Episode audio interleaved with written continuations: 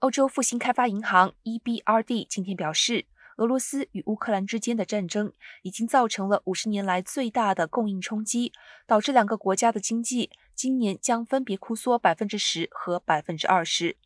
俄罗斯二月二十四号入侵乌克兰之前，总部位于伦敦的 EBRD 曾预估，今年乌克兰经济成长率为百分之三点五，俄罗斯为百分之三点零。EBRD 发布紧急预测时称，这是上个月俄罗斯乌克兰战争爆发以来第一家国际金融机构更新其相关数据。